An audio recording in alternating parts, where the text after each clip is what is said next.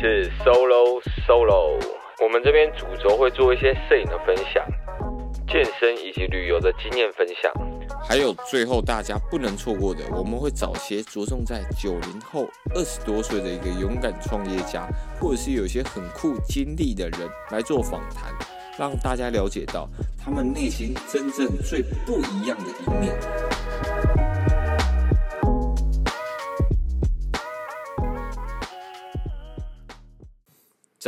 各位，我是手大安哥。今天找的这个人，他其实是算完成了我的梦想，甚至完成了所有在台湾打篮球的人一个梦想。所以今天特地特地来邀请他，其实就是在想要讲一下说，说完成梦想之后，那你还想怎么样？没有没有没有，不是不是，就是完成梦想之后，他在过程中。还有达到目标的时候，他分别的一些感受，还有他学到一点什么，可以分享给这些可能爱打球或者是想要追寻自己梦想的人一些小小的经验分享。所以我们就欢迎我们的冠廷 Tim 大哥，别叫大哥，哎、欸，大家好，我是吕冠廷，然后 吕冠廷，全名 我姓吕的，我姓吕，我现在姓吕，我姓吕，然后可以叫我提姆就好。好，提姆你好，因为其实我从小就是看。呃，题目打球长大的，夸张。但也确实，就是那时候我在高中的时候，我真的是有在呃 HBO 篮球联赛里面看到你的身影。那时候你好像就是有个两支中锋嘛，你是其中一支嘛，对不对？对，算是之前好像被人家称为是呃南湖双塔。哦，这个南湖双塔我确实真的有听过。那你那时候在高中时期，你们最好的队史成绩是第几名？队史成绩最好，那时候是我高三的时候，然后我们打全国第六，第六。对。哦，我以为你们有打到更前面呢。没有，因为那时候真的是竞争很激烈，每一队的实力都差不多。了解。所以你后来大学的时候是上台湾艺术大学。了解，就是篮球保送上去。对，体保生。哦，所以你也是大四毕业之后才去投入 SBL 的选秀吗？对，没错。然后我一毕业就投入选秀了，然后就幸运的被第一轮就被台银选上，所以是第一轮的第第七哎第三顺位，第三顺位嘛，完了算是探花。对，所以总共选秀的人数大概有多少人？那一届好像有三十几个吧？哦，三十几个。对，然后你在第三个里面被选到。对，我靠，那这样很强哎。但我平本来是想说可以去到我，就是以前小时候看球，其实我是浦原队的球迷，对，那时候很希望进去。但是浦原太强了，浦原那时候上一季冠军，所以他们选秀顺位是第七顺位，所以但是我就前面就被台银选走了，所以我那时候当下其实很不知所措，因为我不知道这么前面就被选走，很想直接从那个大门直接往回头走掉。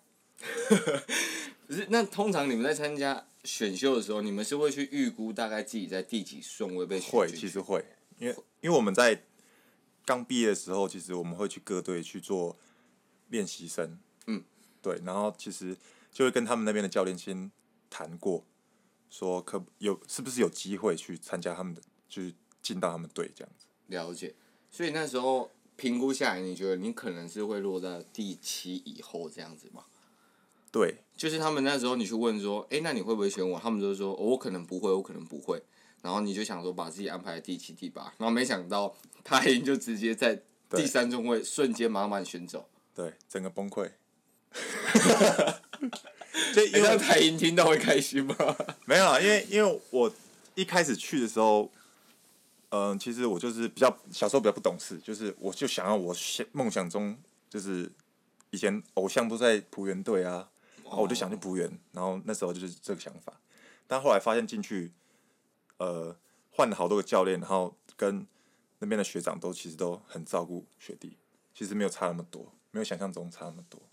了解，所以那呃，当初最一开始你是因为浦原是你的偶像队伍，你才才想去浦原的，嗯，就只是单纯这么简单的原因。对，而且我大学毕业其实。唯一去过的一间球队就是浦原，我去那边当练习生，然后就很喜欢那边的环境，然后跟那边的练球气氛。了解，浦原听到了哈，啊，浦原我不会听到，抱歉。OK，好，那打篮球的人无数其多，像我身边就大概有数万个人在打篮球。那为什么整个台湾里面会是你可以进入 SBL 这个殿堂？你自己觉得呢？我觉得一部分是因为我从国中二年级开始接受一些正规的篮球训练，然后加上自己身高比较高，你几公分？一百九十七。哦，对，然后就很幸运的长比较高，然后很幸运的到了比较比较多有好的资源的大学，然后就刚好就进了 SBL 这样。所以其实，在大学的挑选是很重要的。嗯，我觉得很重要。所以如果在一些甲，虽然是甲一，但是可能是在一些呃资源比较薄弱。所谓的资源是怎么样的资源？就是像我们大学的时候，其实会参加蛮多异地训练啊，可能去出国、马来西亚、大陆之类的。哦，我大概懂你意思。因为其实像我在高中的时候，我是打乙组球队，嗯哼，那我就有发现说，呃，当时人家说的资源，那时候我还没有特别的感觉。但我那时候就会开始慢慢看到，可能一些甲组的球队啊，他们动不动就出国比赛练习，那或者是他们的一些营养餐啊等等的都非常的完善。嗯、但是我们球队就说，哎、欸，啊，明天七点前来练球，啊，从从早班操到晚。嗯哼，有时候可能会把你操到膝盖坏掉。对，还有一个很重要的一点，我觉得所谓资源，就是我说我们甲组球队资源比较好的原因，是因为。我们会有体能训练师，然后很有系统的团队训练、专项训练。你说你在大学的时候就有体能训练师在特别针对可能你们肌力或者是专项在做训练。对，我靠，那真的是跟我所接触到的篮球队是完全不一样的。对，所以你们最重要其实就是你们学校够支持你们球队台一大的球队去做这件事情。对，没错，因为我们呃台一大，我那时候的校长非常支持球队，他很喜欢打篮球。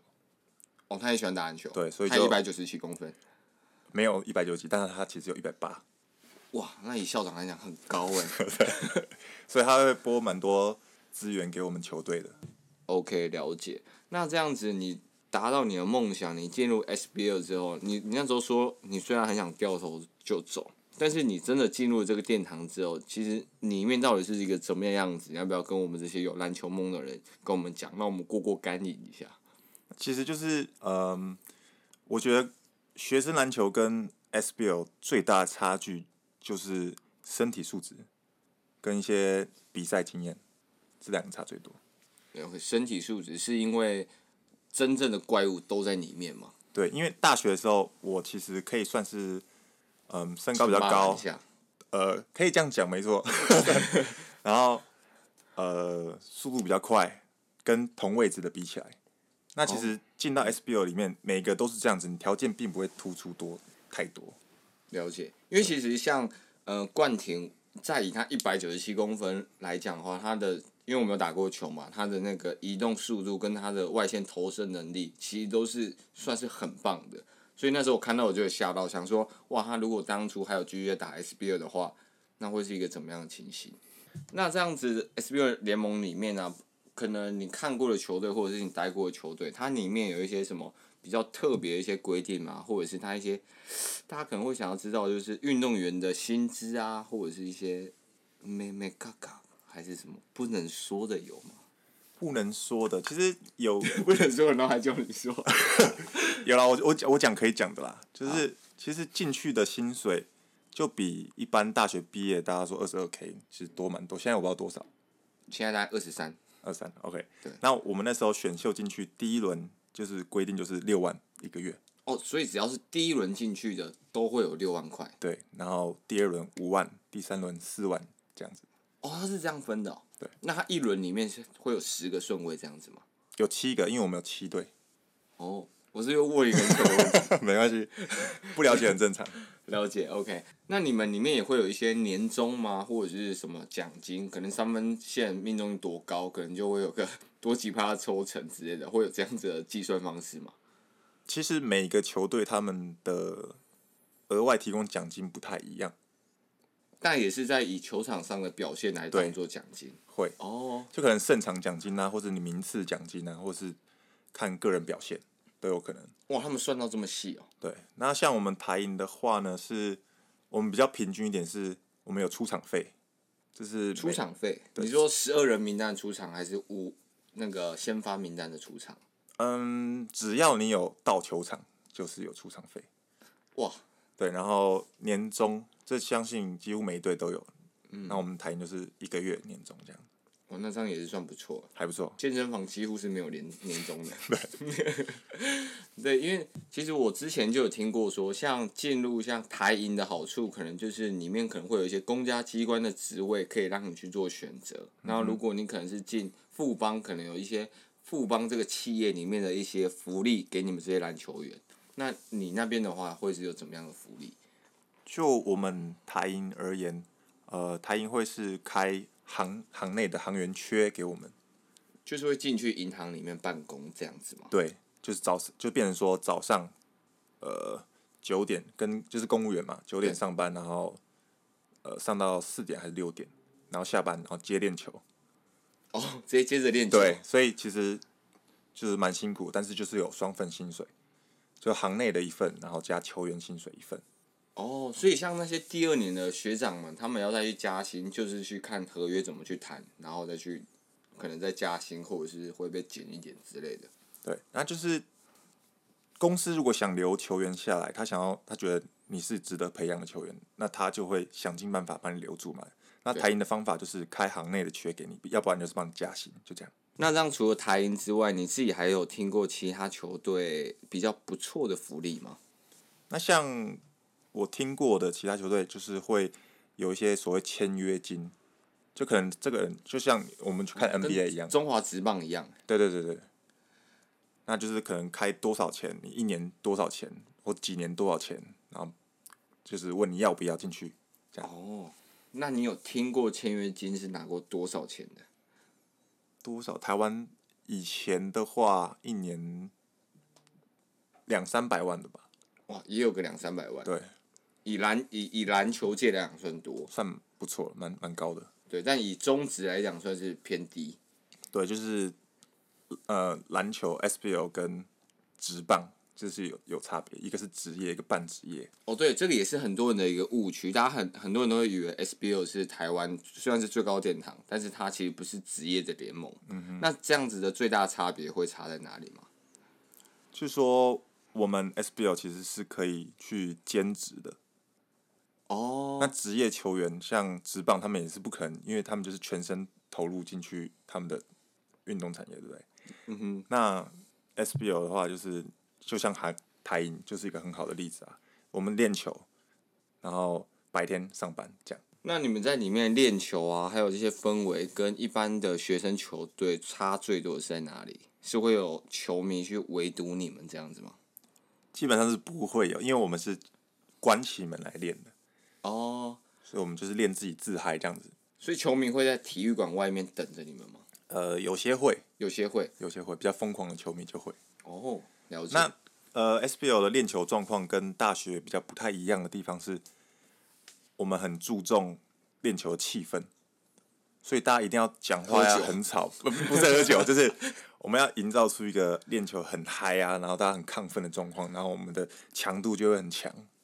哦，哎，这个我好像有在一些 NBA 的一些幕后花絮的片段看到，就是大家可能就会一直制造噪音，对，或者进球就因为欢呼什么等等的，一定要。为为什么要这样做？其实就是讲话，其实就会帮助你在球场上更专注。哦，讲话可以在球场更专注。对，因为我发现学生球队其实在练球比较容易死气沉沉，好像被逼去练球的感觉。嗯。对。那当然，我们教教练就比较不希望看到。职业球员有这种状况发生，所以会要求我们要讲话，要提醒队友啊。你们会讲什么话？嗯，很多，就是鼓励的话居多啦。呃，哎，这球不错哦，然后碎啦这样子，然后不然、就是、这么客套，也不是客套，就是哎鼓励嘛。一不然的话，其实有些学长会骂。就就是你们的学长也会去鼓励你们吗？还是都是学弟在鼓励学长？哎、欸，学长不错哦，哎、欸，学长屌哦。学长几乎都是不会说他，不要说他多多屌了，就是会说哎、欸，好球。因为哦，如果你是学弟，然后你跟学长讲说，哎、不错哦，这样感觉好像是哦，我好像比较厉害这样。哎、欸，我是不是讲到有学长学弟制的这个点？就是我我如果这样讲的话，我可能在里面会直接被学长揍爆。有可能。我真的，所以在里面的学长学弟制还是很重。很其实这就是篮球圈就是这样，从小到大就是有这个学长学弟制。嗯，我我相信任何的体育赛事，只要队伍上应该都多多少少会有这个学长学弟制的，嗯，这一个氛围在。然后像球队里面，其实就会因为学长学弟制而发生很多很有趣的事情。我这边可以先分享我一个故事，就是我不知道为什么高我一届，我高中那时候我的学长们，他们都很喜欢玩排泄物，对，所以在上厕所的时候，我就会尽量不站在学长旁边，因为。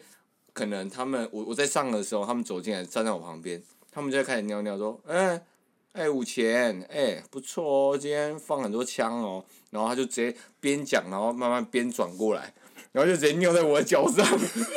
那我不能走，我说：“希望白痴都希望不要这样啦。”然后因为我也在尿，我也离不开。那你就转过去让他看看你大包了。哦，大包的状态。大包厉害。但他们其实是他们如果看到我大包，他们可能还会直接去欺负我的大包。哦，就。妒忌，对，所以其实是要去有点闪避他。OK，然后那时候我又在尿，所以我的脚就只能在那边硬生生的被他尿。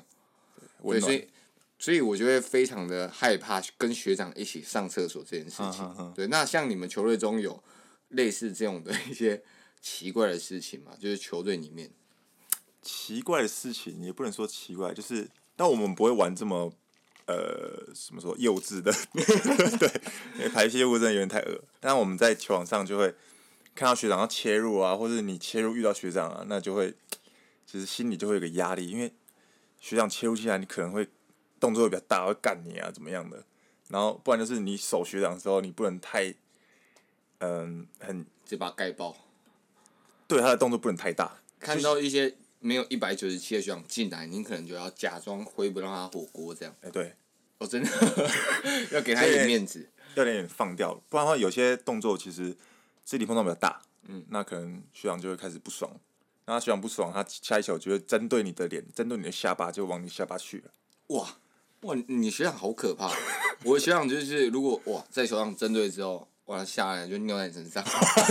那 你的好像相对比较温暖一点，比较温暖一点，就是在天气冷的时候，他有时候这样做会有点温馨的感觉，对，就暖暖的，让你感受一下球队的温暖。那我那时候在看冠廷的 IG 的时候，我就看到说他有一球在扛布拉的一张照片，然后你的脸整个变形。对，因为其实布拉，呃，如果大家不知道，我来解释一下，他大他几公分？两百二十八。两百二十八，然后他几公斤？好像一百三十公斤吧。对，就是我我那时候看到他在球场上，他就是一个真的是一个晋级的巨人。就是他的后颈随时会有人去砍的那种感觉的大小，然后冠廷虽然一百九十七公分，但是在他旁边又很像一个小孩子，看起来超级夸张的。所以你在对于这种杨江那时候在对抗的时候，你心里有没有一丝丝的一个不开心？不会到不开心的，我觉得是一个很特别的体验，因为在台湾你找不到这种身体素质的人。确实。然后我们对只要对到达欣教练，一定是叫我们从半场就开始推步啦。半场。所以你半场就要去跟他了，就就开始顶了。我靠！就边边消耗他的体力。哦，懂你意思。对，然后就发现，哎、欸，其实你明明就已经定在原地了，可是你还是在往后退。你的脚是定在原地，然后一边，然后路，你就看到地板上都是自己的刹车皮。我靠！然后还冒烟，冒烟。那但是他的体力也是很好的嘛？他体力倒没那么好，所以。这就是我们策略，就是消耗他体力，从半场开始推他，然后在推的过程中，你就发现你的手，因为我们两只手去扛嘛，嗯，然后手肘架在脖子上面，然后推推推推，哎，发现手都不见了，被他的肉吃掉，直接陷进去他的体内，很夸张，是真的被他完全，他那个吸震效果极好。哇，我我怎么想到了一个不太好的画面，是魔人普乌的画面，但是应该不太对吧？对对对，差不多，差不多的感觉。对，因为其实。我在看 SBL 的时候，我有看到其实布拉他有一些脚步或者是动作，其实都还不错，所以他在篮下基本上拿到球，那球一定得分，不然就是一定会被犯规。基本上只要被他踩到禁区以内，他拿到篮球，那绝对就是要么被灌篮，要么被我们，要么就犯规。然后就算他第一波投不进，第二波也是他，因为他就在二，他就在四楼等了。四楼，我第一次听到四楼，大家顶多说：“哎、欸，你在二楼打球、喔。”对，他在四楼，而且他是不用跳的那种。哦，真的。他是直接手伸在上去，就是在四楼。哎、欸，两百二十八公分，然后手再举起来，几乎已经快要拉到篮筐。他只要嗯踮脚就可以抓框了，抓狂。对，哇，那是完全是我们不能想象的世界，就好像我们在打国小框一样。OK，这是他的世界，真的很可怕。天哪！好，那这边问了一个我特别自己想问的，就是因为其实像进去啊，其实你也算是一个球星了嘛，开始有一点财富的累积啊，也不算甚至有一点名利。那这样会不会有一些比较疯狂的小粉丝或者球迷去开始进入你的世界里面？嗯，其实基本上每个球员几乎都会有。哦，真的哦，每一个人都会有。嗯。啊，会是同一个吗？有可能 double 到。哦，合理。对。对对对。对啊，你不可能只喜欢一个明星，然后，对不对？不可能只忠于他一个人，也是有可能啊。就像喜欢布雷的，可能几乎都可能会喜欢到你。不一定，不一定，不好说。不好说。那我的话就会就有一个从我。大学吗？还是进 SBL 开始，就是几乎每一场比赛都会到。就算他，就算，而且就算他不到，他会请他朋友打视讯电话给他。那他朋友也是想要去，还是被他逼着去打视讯给他的？他朋友也是很喜欢篮球，然后当然是别人的球迷这样子。哦，对，我懂你意思。就为了这样，然后就从头到尾看你比赛。对，然后就是每一场比赛。赛后一定要一定要合照到，然后一定要签到名。哇，我的天呐！哎、欸，那真的是超级忠心粉丝。对，然后如果合合照不到，就像我刚刚讲的，他的他朋友就打视讯电话，然后请我过来，然后跟他在他的镜头前面，然后再截图一张这样子。我靠！我的天，还截图一张！我的天呐！他是男男生女生？女生，女生，女生。了解。现在你们还在联络吗？呃，基本上没有在跟粉丝联络了。但就是有时候会，他会回我 IG 一些现实动态啊之类的。了解，哎、欸，我突然我突然了解到那些球星为什么要去做公益。其实我我之前看去看一些球星做公益，我想说，哦，可能是一个营造正面形象。但是后来才发现，其实其实有些球星，他们真的在对于以可能对某些人来讲，他可能还对明星还是歌手还要更有影响力，在对于这些人。嗯，像是呃，我们去。非赛季的时候，很常会去参加一些公益活动，然后宣导宣宣导一些像是反毒啊，或者是反霸凌之类的。的保险这样。没有没有没有没有在没有，这个是行销部要做的东西。OK，了解。那还有其他的球迷吗？还是就只有这一位？嗯，在我高中的时候，然后那时候打 HBL 嘛，然后我打到高三的时候，球队会就是成绩就比较好了，然后到了。复赛的时候，就我妈也来现场看球，嗯、哼然后那场球我记得我们是赢，我忘记对谁了，但是赛后就有人直不是找我，直接去找我妈，然后跟他讲说：“阿姨冠廷好帅哦，我可以嫁给他吗？”真的假的？真的，我靠！一个学妹，然后我妈更屌，你知道她怎么回吗？嗯，她说：“请排队。”哦，哎、欸，你妈真的是回话的智慧，哎、欸，这个很有自信。真的，哇！所以，所以她直接就是也没有去搭理你，就直接去跟你妈说她要嫁给你，直接直接有有有种就是越级报告那种感觉。但他是认识你的吗？呃，算认识，算认识，嗯、但、就是、同一所学校嘛。OK，了解。那这样子我，我我也很好奇的一个点就是，像嗯，你追寻你的梦想打篮球，其实也花了大概十几年。嗯哼，对，那这十几年要去追寻一个梦想，然后花这么长的时间，其实我觉得很不容易。所以你会对其他一些有在自己追求自己梦想的人，你会想要给他们一些怎么样的建议吗？毕竟你是一个追寻梦想的前辈。其实小时候不会想到那么多，就是，嗯，教练叫我做什么我就做什么。然后，呃，国中开始我们就是牺牲了，像一般人会有。下课时间啊，社团时间啊，暑假寒假，其实我是基本上是完全没有的。嗯嗯嗯，到达职业都是差不多是这样子。嗯，他可以放年假，然后我们却要练球。哦，这个确实。对，然后有一个区别就是，我学生时代教练叫我怎么做，我就怎么做。但是到了出社会，我们打 SBL 的时候，就会是为自己努力。我自己想要达到什么样的目标，我自己想要。设定的目标是哪里？然后我就坚持下去。那毕竟从小到大，我就是学篮球而已，我其他什么都不会，我也不太会念书。我就是篮，我就只有篮球。然后我就想要把它练到一个极致，看看可以会到什么样的地步。这样。了解，因为其实我发现，在运动员他们之后不运动了，开始出来做工作的时候，他们其实，在一些自律啊，还有一些要求自己的一些规定，其实都会比一般的可能正常读书的人会来的在更有规范一点，然后他们的自制能力也会再强一些。我有发现，对，因为在球队的时候，学生时代教练射监会管，然后到了。职业队，那你如果不自律、不努力的话，那你就是等着被淘汰。毕竟后面有那么多选秀的上来的人。哦，我懂你意思。就所以其实你们从国中、高中，你们就一直面临着可能会被淘汰、会被学弟取代啊，或者是其他人干掉你的位置，抢掉你先发的这些位置等等这个压力在。对，其实就是我们打篮球，其实要很强的抗压性。嗯，确实。对，来自各个方面。其实你们球迷。家人，然后朋友之间给我们的鼓励，其实有时候会是一种压力。那我们就是要要想办法把这种压力，然后转换成助力，然后继续努力这样子。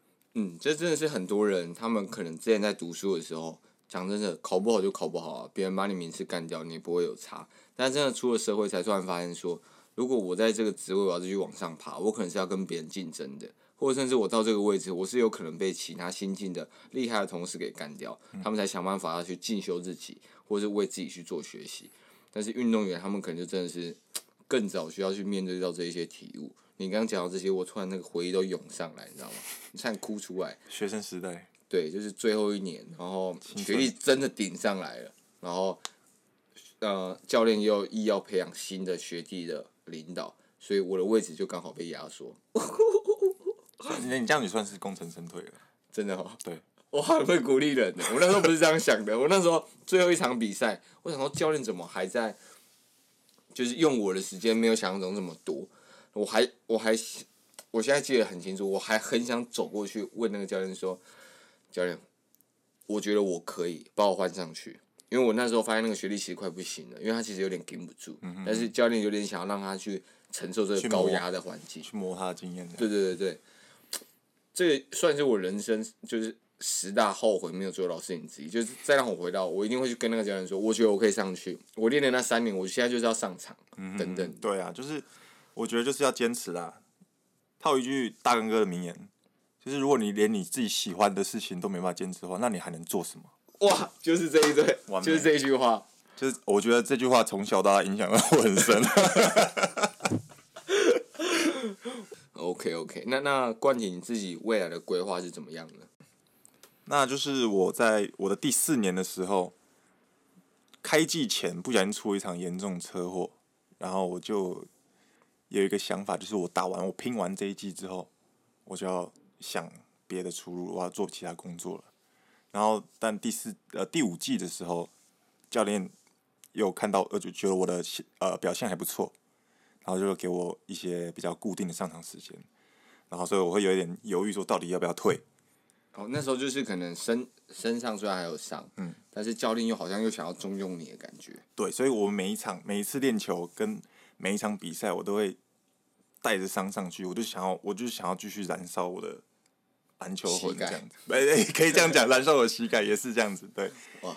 然后我就有规划说之后，因为我很喜欢运动，所以我会。想要继续走运动相关产业，哦，例如哪方面的一些？嗯，教篮球是一个，嗯、然后我自己对健身体能也很有兴趣，所以我最近一直积极的在呃考一些证照啊，然后上一些研习课，嗯，然后准备一些相关的专业知识。了解，就是在一些呃激励体能的专项啊，或者是一些篮球的一些培养。对，体能就变成一个教育者。对，了解。哦，这样其实也蛮好的啊，就是到某个时候不得不功成身退的时候，还是要回到把这些学十几年的东西奉献给台湾的一些小幼苗们。就是很虽然很舍不得离开啦，因为从小这对我来说就是一个舒适圈。那我跳脱这个舒适圈，其实我自己也很犹豫，因为其实会怕。做我从来没有尝试过的事情，就从小到大，其实我打十几年、十三年的篮球。哦，哇，真的很久哎。对，然后你突然要我离开这个环境，然后做别的事情，其实我是一开始是很害怕的，所以我就那时候跟很多人聊天啊，就是问他们其他的意见啊，问家人的意见怎么样。那其实跟我比较好的人都是希望我退休，然后去做别的工作，因为他看我每天这样子练完球啊，比完赛啊，回去一走路都是一拐一拐这样子，所以就我靠，家人是会心疼啊。确实啊。那你有对着你的膝盖说啊？如果你连你该做的事情都没办法做到，那你干嘛还当一个膝盖？对啊，我到底要你何用？那你们一些球队的一些学长，他们自己的平常的出路通常都是怎么样？因为像我们那个学生时期的篮球球队，大家出去可能没有去打篮球，可能很多都会是签志愿役。那你们职业球队他们的一些未来出路有哪些吗？像我们台银，刚刚前面有讲过，我们台银就是做航员嘛，嗯、然后可能有些嗯发展比较好，可能薪薪水比本来就比较好的学长，他们就会做一些投资啊，开一些自己的店啊。像我嗯之前服务员的学长，就有就有人在开餐厅了。哦，对，就是可能还是有存一笔钱，然后自己去看要做什么生意。那基本上比较多的是转教练了。哦，就还是投入教育这一块。对对对。了解，但是教练哦，你说的教练可能是回学生球队去带他们的教练，都有，甚至是继续待在 SBL 当教练。哦，了解，那那又是不同的领域。对，OK，好，那今天其实大概想要问的还有分享的大概也就是到这边。那冠廷，你一定会有面临到低潮的时候，那最后的话，你可以就是分享一下你是怎么样走出低潮，迈入高潮的吗？其实我在低潮的时候，我会有一点把自己封闭起来，然后猛猛考。那个有没有低潮一定都会做的事情？那就是在我所谓低潮，就是在可能球场上面嘛。对，比较低潮的时候，我就会开始埋头苦干。我能做什么，我就做什么。像是我，我能防守，我防守不会，我我防守不会因为我低潮而变变烂嘛。哦，对，我懂你意思。我就先做我擅长的事情，然后告诉自己，最烂就是这样而已。那你有什么好怕的？就是在防守不拉的时候，脑中还是想着我最烂不就被他灌爆而已，还能够怎么样？对啊，最烂要么就是被他得分，被他 N one 而已，那我还能失去什么？没有嘛。了解，如果连你的球迷都被他吸引走的话，你可能就连一个跟你合照的粉丝也都没有了，那就有点可悲了。对，就会，所以不会太有这些负面的情绪，比较少哎、欸，因为。可能我本来就不是想法就比较简单，比较单纯一点点，就是那不然还能怎么样？哎、欸，真的确实，不然很难坚持到十三年。如果想法很多很复杂，很容易在中途就想，嗯哼，就很容易会放弃。对，就是把事情想的简单一点，你想做什么，你就坚持做下去。如果你连自己 喜欢的事情都没办法坚持的话，那你还能做什么？哇，你被这个人影响很深呢。他是影响我很深一个人。对，OK，好，那我们就非常感谢冠廷，特地晚上让我来到他家聊聊这个我可能一辈子都没有办法达到的一个梦想，甚至下辈子我觉得也很难达到，只能希望我儿子帮我达到。那就非常感谢冠廷。我我我也要谢谢大家。没有没有默契，你可以不用谢他们啊，他们干干嘛谢他们啊？莫名其妙。然后以以后未来可能都是一个，可能是我的客户啊之类的。你说可能要挑战 SBL 这样？我可以帮你训练，然后让你挑战 SBL，怎么样？好，可以。那我马上先第一个跟你报名。OK，没有问题。好，那也感谢各位，就是到听到最后，虽然我们好像讲的非常非常长。那如果对篮球专项训练有兴趣，或者是对于一些比较爆发力型的一些肌力体能有兴趣的人，那都可以去密冠廷。我下面还是会放他 IG。那这些东西都是他花了十三年他自己摸索过来，然后还有接受过顶台湾最顶尖的一些训练团队给他的一些指导。那如果大家有兴趣的，都可以去请教他，问他。那也希望里面有一丝丝的话，或者是一点点的观念，可以帮助到现在的你，或者是以后的你。那就大概先这样子哦，晚安各位，拜拜拜。那如果喜欢这集的分享，都欢迎到 Apple Podcast 上帮我们留言以及五颗星评价。你的一个留言是我们无偿做分享的一大动力，也希望能在你漫长道路上陪你一起 solo 了一段爽。